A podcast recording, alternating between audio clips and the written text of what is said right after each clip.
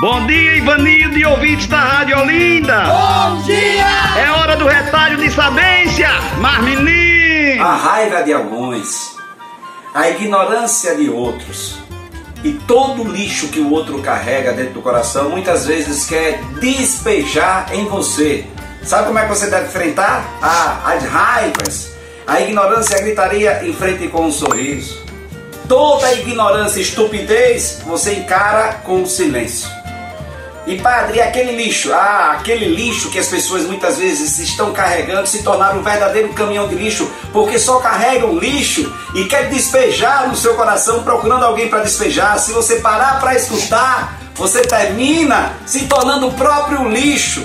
Não deixe, seja indiferente, que esse caminhão de lixo passe e não perceba você.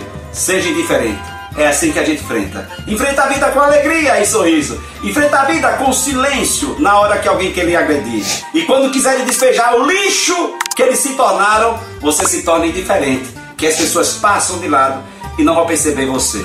Não deixe que seu coração se torne um verdadeiro depósito de lixo que as pessoas doidam para colocar porque não querem se sentir um lixo, um lixo sozinho. Sou eu, Padre Arlindo. Bom dia, boa tarde, boa noite. Mas, menino, tem muita gente que não quer se sentir um lixo sozinho. Seja diferente e deixe esse caminhão de lixo embora passar. Mas, menino.